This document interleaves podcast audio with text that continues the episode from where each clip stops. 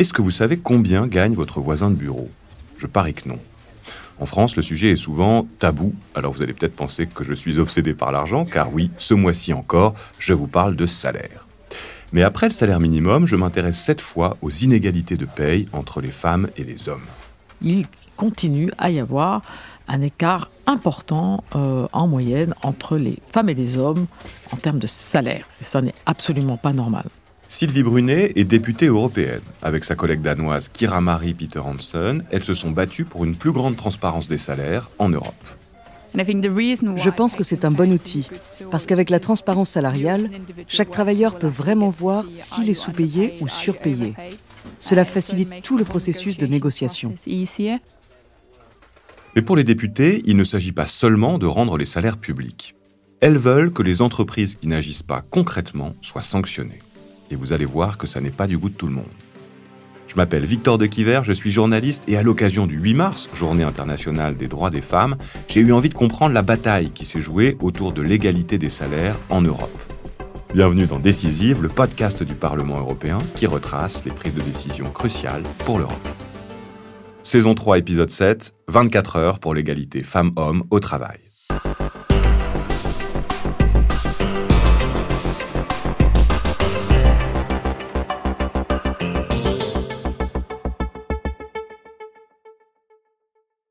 26 mai 2019.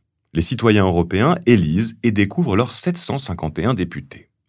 Parmi elles et eux, la plus jeune députée jamais élue, à l'époque, elle a 21 ans, elle vient du Danemark, fait partie du groupe écologiste et s'appelle Kira Marie Peter Hansen. Comme de nombreuses jeunes femmes en Europe, j'ai aujourd'hui conscience que la question du genre est au cœur du débat politique. Qu'il s'agisse du droit à l'avortement, du féminisme, du mouvement MeToo ou d'autres problématiques, il y a toujours une composante liée au genre. Kira Marie Peter Hansen rejoint la commission emploi. Elle sait qu'elle veut y défendre le droit des femmes. C'est dans cette même commission que siège Sylvie Brunet, nouvelle députée européenne française du groupe centriste Renew Europe. Sylvie Brunet, elle, a l'expérience de longues années dans le privé.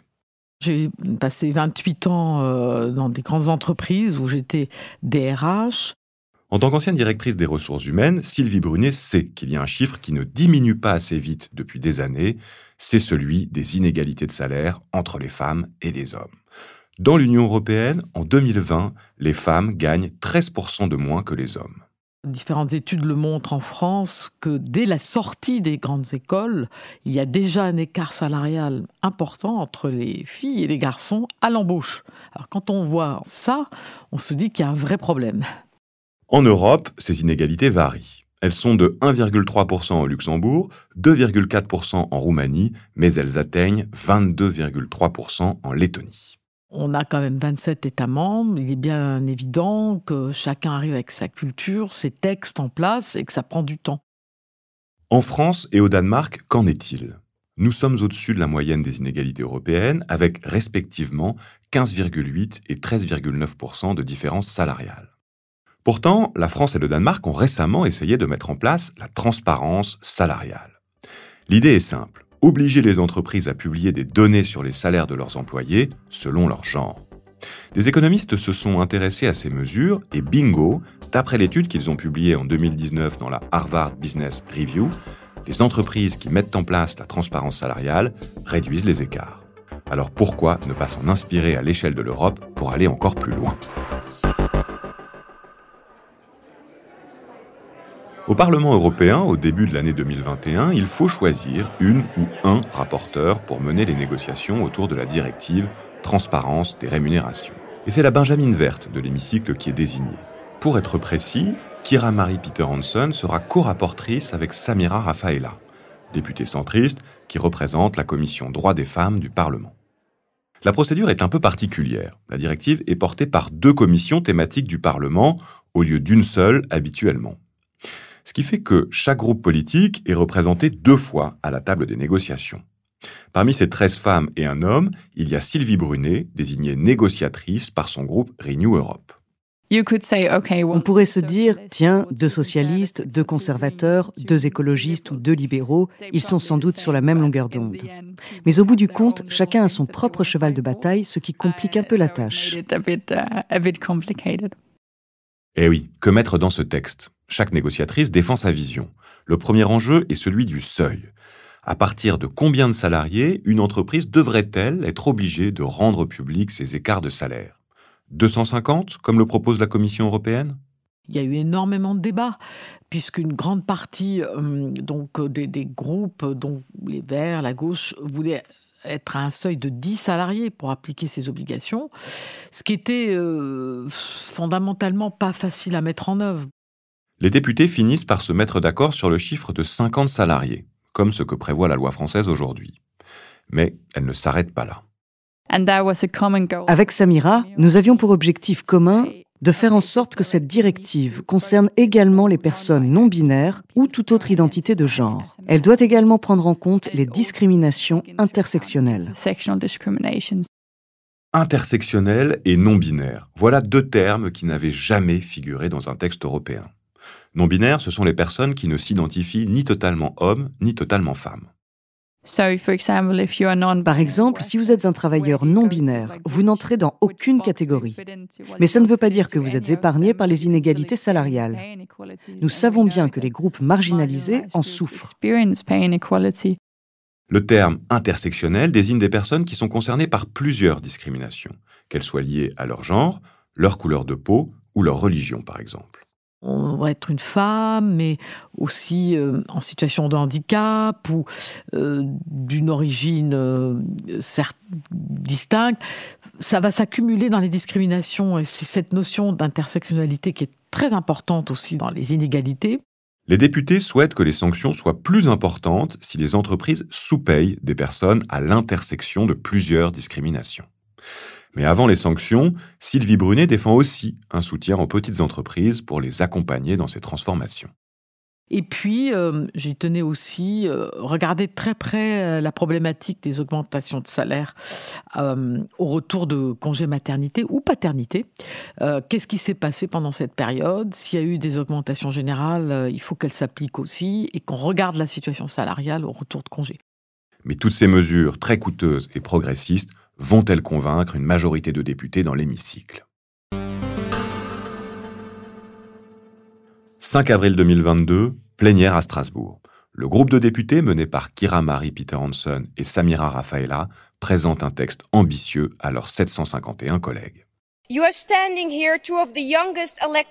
Face à vous se tient la plus jeune eurodéputée. Nous agissons pour la génération de nos mères, pour la nôtre et pour la suivante. Il n'y a pas de temps à perdre. Nous étions un peu nerveuses à cause d'une collègue suédoise conservatrice qui s'opposait farouchement au projet.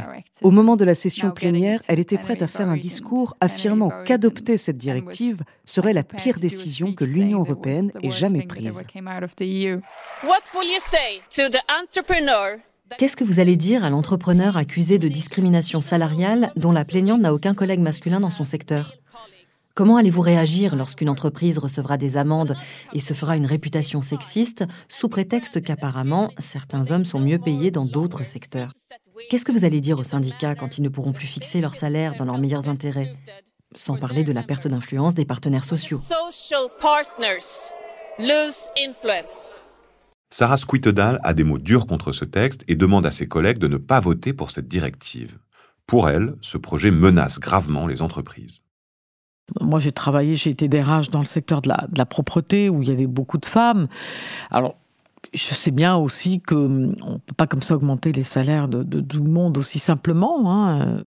Je pense qu'il faut se rendre compte qu'atteindre l'égalité des genres aura un coût. Les femmes sont sous-payées par les entreprises depuis des siècles. Compenser cet écart de rémunération va forcément coûter cher d'une façon ou d'une autre.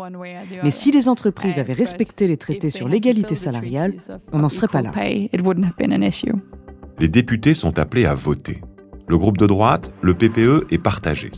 La moitié est convaincue par le discours de la députée suédoise et vote contre le texte. L'extrême droite fait majoritairement de même. Mais plus de 400 députés votent pour. C'est une majorité et c'est gagné pour Kira Marie Peter Hansen. Enfin presque. Il lui reste maintenant à convaincre le Conseil, c'est-à-dire les États membres, du bien fondé de toutes ces propositions.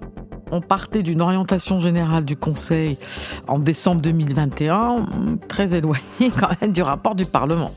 Donc euh, les deux mandats étant très éloignés, on s'est dit, euh, là on a un sacré défi à relever. 30 juin 2022, dernier jour de la présidence française de l'Union européenne. Depuis six mois, c'est la France qui mène les négociations avec le Parlement européen sur les textes législatifs. À partir de demain, ce sera le tour de la République tchèque. Le premier trilogue s'est tenu pendant seulement une heure le dernier jour de la présidence française. C'était formidable car nous avons pu nous assurer de l'ouverture du dossier pour ensuite négocier avec la présidence tchèque au retour des vacances d'été. Mais à la rentrée 2022, les premières rencontres entre les députés et les négociateurs tchèques ont lieu, et les députés craignent que le dossier s'enlise. Au début, ça a patiné effectivement euh, sur quelques sujets. Euh. Au départ, nous étions plutôt lentes. Du côté du Parlement, il s'agissait de nos premiers trilogues. Il fallait qu'on trouve notre rythme de travail. Nous n'étions même pas certaines de pouvoir finaliser cette directive. Premier point de tension, le seuil du nombre de salariés à partir duquel les entreprises seront obligées de publier les données sur leur salaire. Le Conseil demande 250 salariés, les députés 50. D'un État membre à l'autre, il y avait de nombreuses différences d'opinion. Je crois qu'en France, les entreprises sont concernées au-delà d'un seuil de 50 employés, tandis qu'en Allemagne, ce nombre est porté à près de 500. La fixation du seuil peut faire une énorme différence. Le pourcentage d'écart salarial à partir duquel déclencher des sanctions fait aussi débat. Les États sont prêts à tolérer 5% d'écart. Nous, au Parlement, on était arrivés, après moult discussions, à, donc à, un seuil de 2,5%, hein, au-dessus duquel il faut rendre des comptes. Autre point de tension, la question de l'inclusivité avec la non-binarité et les discriminations intersectionnelles. Le Parlement avait amendé la directive pour qu'elle soit formulée de manière plus inclusive.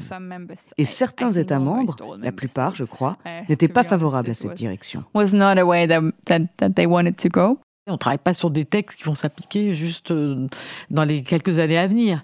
Il faut quand même que ce soit des textes qui s'inscrivent dans la durée. Quand vint la question de l'intersectionnalité, nous avons rencontré des obstacles juridiques cette fois-ci. Si j'ai bien compris, par exemple, la loi française n'autorise pas à recueillir des données ethniques ou religieuses sur ses employés. Voilà qui complique la tâche pour identifier les discriminations intersectionnelles. Après quelques rencontres, ces différences semblent difficiles à dépasser. Et une crainte refait surface, c'est l'ombre de la directive Women on Board. Une directive maudite en 2013, le Parlement avait voté pour qu'il y ait plus de femmes dans les conseils d'administration, mais les négociations avec les États membres ont traîné pendant des années, dix ans pour être précis, jusqu'au début 2022 où un accord a enfin été trouvé. Ce que je craignais par-dessus tout, c'est que cette directive sur la transparence salariale devienne la nouvelle Woman on Board et qu'il faille attendre dix ans avant de trouver un accord. C'était vraiment assez inespéré quand même d'y arriver euh, sous présidence tchèque.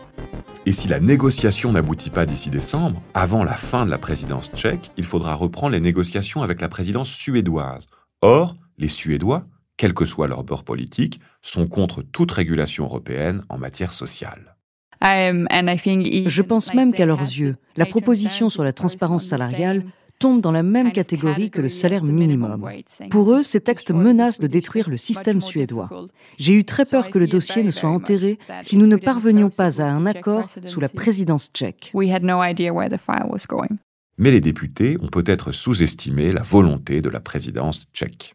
J'avais personnellement pas forcément mesuré que c'était une de leurs priorités hein, aussi, qu'ils voulaient vraiment qu'il y ait un accord sous leur présidence. Je pense que parfois, une poignée de personnes peut faire la différence en politique. Un petit groupe au sein de la présidence tchèque a vraiment pris le dossier à cœur. Nous avons échangé avec eux, puis convenu de redoubler d'efforts pour finaliser cet accord.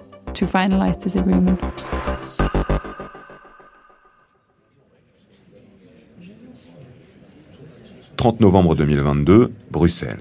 Nouvelle rencontre entre députés et négociateurs du Conseil. Nous sommes à un mois de la fin de la présidence tchèque et aucun compromis n'a été trouvé.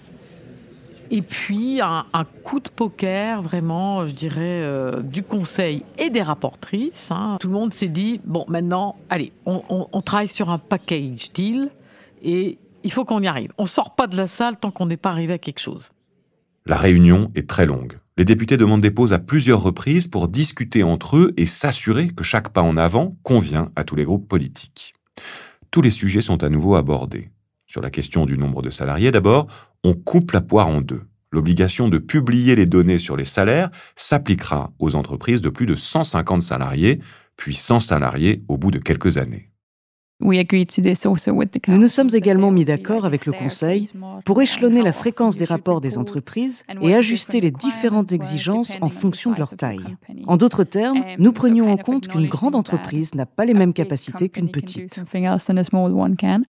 Sur l'écart de salaire, les députés doivent accepter qu'en dessous de 5%, il n'y aura pas de sanction. En revanche, victoire sur l'inclusivité. Les personnes non binaires seront bien reconnues par le texte. Nous sommes tombés d'accord pour considérer les discriminations intersectionnelles comme un facteur aggravant en cas de poursuite. Lorsqu'il est question de dédommagement, il faut prendre en compte la double discrimination. Vers 1h du matin, l'équipe de négociation du Parlement se retire une dernière fois et discute s'il faut, oui ou non, accepter cet accord. Évidemment, c'est difficile d'inciter des collègues à dire qu'il s'agit du meilleur compromis. Il existe toujours une chance d'obtenir encore mieux, et on ne saura jamais si ça aurait été possible. Kira Marie Peter Hansen et sa collègue Samira Rafaela sont convaincus qu'elles n'obtiendront pas mieux. Les autres députés le leur accordent et à 2 heures du matin, elles reviennent dans la salle. L'accord est conclu. Nous étions très satisfaites par cet accord et nous avons clos la réunion. Et ça, ça a été vraiment euh, une très belle étape. Ensuite, je me souviens m'être assise avec Samira et son assistant dehors, à la sortie du Parlement, vers 2h30 du matin. Puis je me suis dit, quelle journée éprouvante. Le lendemain, je suis rentrée au Danemark et j'étais complètement déprimée. Je me sentais épuisée, comme avec une gueule de bois, mais également très heureuse. J'étais pleine d'émotions contradictoires.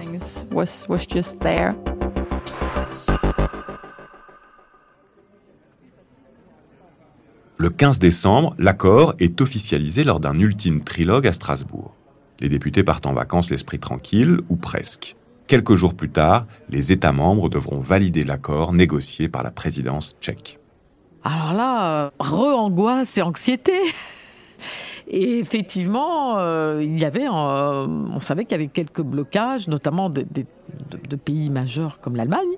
Dans l'après-midi du mercredi, j'ai reçu un message de la présidence tchèque pour me dire qu'ils avaient trouvé une majorité.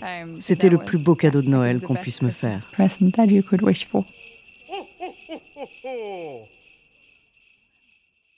Par rapport à la loi française instaurée en 2018, la directive européenne permet d'aller plus loin dans l'égalité salariale en prenant en compte plus de critères, comme par exemple les avantages en espèces ou en nature. Elle garantit aussi un droit à l'information plus poussé pour les salariés et celles et ceux qui postulent à un emploi. Enfin, la loi française ne prenait pas en compte les discriminations intersectionnelles. Vraiment, mais vraiment, c'est une grande fierté. Bon, dans ma vie, euh, tant professionnelle que politique, je pense que c'est un des textes les plus importants euh, de la législature, euh, de cette législature. La Commission s'attend à ce que cette proposition sur la transparence salariale diminue l'écart de rémunération de 5 points de pourcentage. Il reste de nombreux sujets à traiter pour l'égalité des femmes et des hommes en Europe, à commencer par la question des violences, mais aussi des droits reproductifs. Le tout en veillant à ce que les droits acquis le restent parce que vous savez, euh, le droit à l'avortement euh, est remis en question hein, dans, dans, dans, dans, un certain nombre de pays, euh, aux États-Unis. Donc attention, vous savez, toujours être très prudent sur les droits qu'on croit acquis et qui ne le sont pas, en fait. And looking at the political landscape, I, I had feared au vu du paysage politique, je craignais, et je crains encore aujourd'hui, que ce ne soit la dernière loi sur l'égalité de genre avant un long moment, à cause de la montée de l'extrême droite partout en Europe. Je me sens privilégié d'avoir réussi, et j'espère que ce ne sera pas la dernière loi adoptée sur ces questions. Um, and I hope that it won't be the last gender legislation that we will finalize.